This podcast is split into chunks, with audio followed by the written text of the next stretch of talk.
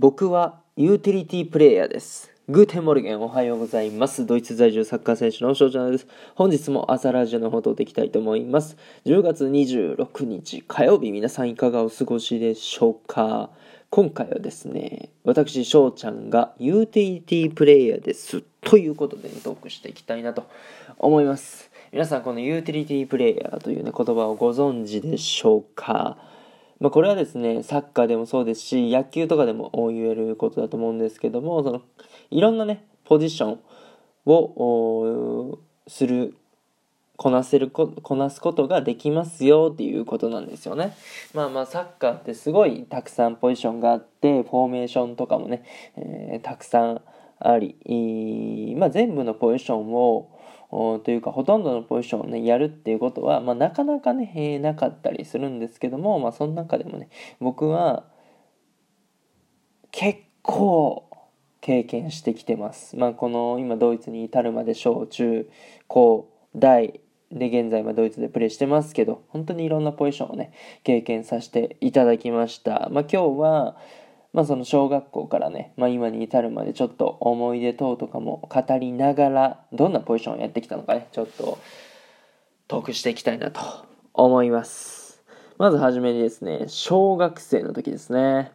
はい。まあこの時はですね、まあ、小学校っていうのもあってまあ4年生くらいまではそこまでねポジションに縛られずにやってきたのかなっていう印象ですけどやっぱり56年生とか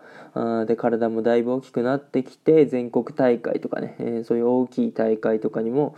出るようになって、まあ、ポジションも固定された中で、まあ、僕がやってたのは、まあ、比較的後ろのポジションでしたね。うん。まあ、サイドバックが多かったのかな。うん、サイドバックやって、まあ、たまにボランチとかもやってましたね。でも、その中で、まあ、一番の驚きなんですけども、もう小学校でね、僕、ゴールキーパーをやってるんですよね。で、しかもこれ、全国大会出てるんですよ。まあ、僕、あの、愛知県出身で、名古屋グランパスのね下部組織に所属してましてまああの当時僕らの年代にですねゴールキーパーが正ゴールキーパーがいなくてフィールドからね出さないといけないという風になったんですよね。まああの1個下の5年生にはゴールキーパーがいたんですけどまあその小学校の時の1年違いってやっぱりだいぶ違うので同じ学年から出そうっていうまあ、監督の方針で、えーまあ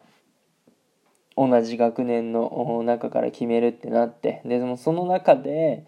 まああんまりスタメンに絡んでなかった僕で、まあ、ゴールキーパーのセンスはまあちょっとあったんですよね。えーっていうので、まあ、僕ともう一人その同じようなえーまあそのもう一人の子は結構フィールドで出てたんですけども、まあ、あのその子と一緒に、えーまあ、ゴールキーパーあをやると。でまあ中心ゴールキーパーの中心は僕でしたね。そう。なんで全国大会で、えーゴールキーパーやりました。そう。正ゴールキーパーじゃないゴールキーパーがいるチームがですね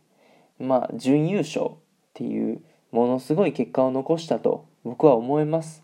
うん。正ゴールキーパーだったらもしかしたら優勝してたんじゃない？とかね、えー思ったりします。はい。ね。だからまあすごい経験を小学校ながらにしたなぁと思いますね。はい。だからその小学校の時ゴールキーパーのイメージがね強いその同僚たちがいるのでそれがまあ今や例えばインスタグラムとかでゴールシーンとか、まあ、リフティングとか載せてると結構びっくりされるんでね。あのーなんかその時の話もまたいつかね、えーできたらいいなとかは思ってます。はい。そして中学校の時はですねまあこれも大体後ろのポジションなんですけども、まあ、センターバックそしてアンカーというポジションをやりました、まあ、まずね、えー僕らの中学校のチームはディフェンダーが少なかったんですよね。で比較的僕身長が高くて、まあ、当時からそのいろんなポジションができるっていうね、えーまあ、そんな感じだったのでまあセンターバックになっちゃいましたよね。もう僕がしなきゃ誰がするんだっていうぐらいもうみんな攻撃が好きだったので。そう。もうディフェンダーはもう僕ともう一人の相方しかいなかったみたいなね。あのそんな記憶があります。はい。まあ、それはそれで楽しかったですけどね。うん、で、まあ、アンカーっていうポジションもやらせていただいたことが、まあ、一時期あったんですけども、まあ、そのアンカーっていうのは、まあ、当時バルセロナっていうね、えー、まあ、チームが強くて、まあ、セルヒオ・ブスケツ選手がそのアンカーでやってたりするんですけどもそのまあバルサのサッカーも参考にしてたようなチームに僕は所属していたので、まあ、そのアンカーっていうポジションをね、あのー、やりましたね。うんまあ、フォーメーションも433で、まあ、ただ難しかった。でうまくできなかった。であまり機能しないので結局センターバックに戻されたなっていうね、えー、そういう記憶があります。うん、やっぱアンカーってすごい頭いるし、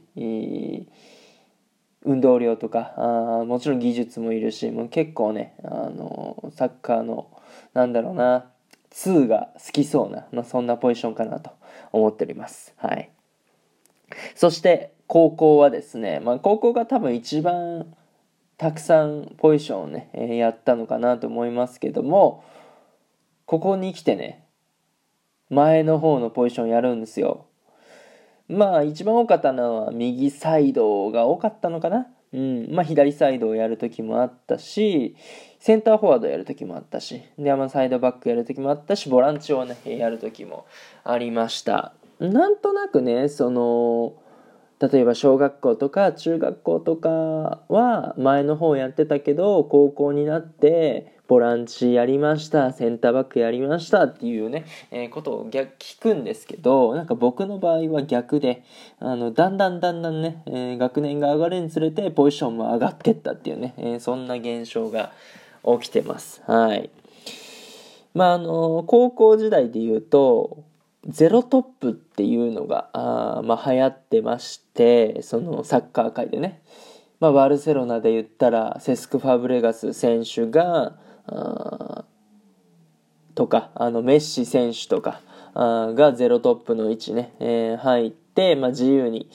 プレーする中盤まで降りてきてボールを受けたりとかあ、まあ、もちろん背後に抜け出してフォワードらしい仕事もするっていうね、えー、ところで僕もねそのトップチームではやらなかったですけどそのセカンドチームでセンターフォワードやらしていただいて、まあ、そのゼロトップ気味で。あの高校の時で一番なんかサッカーを楽しんでたなと。だからまあ美味しいポジションですよね。その中盤に降りてきてもいいしフォワードみたいな仕事をしてもいいしある程度ねやっぱ自由を任されてるポジションなので、えー、すごく楽しめたなと思います。はい。で大学はですねこれセントラルミッドフィルダーとサイドが中心だったかな、まあ、あのトップ下気味。その今433アンカーの前ですよね。そセントラルミッドフィルダーをやる機会がまあ一番多かったです。で、まあ、大学はその運動量っていうところをやっぱり求められて、えー、いたので、まあ、そこのところで、えーまあ、劣った分まあ、トップチームに絡めなかったのかなとかも思ったりしますけどまあまあその経験があるからこそ今の自分があるかなとも思ってるので大変貴重なね、えー、時間だったなと思います。はい、で今がですね、まあ、トップ下右サイドボランチっていうことで、えー、まあ、真ん中のポジションだったり右サイドをやったりっていうところでございますね。うん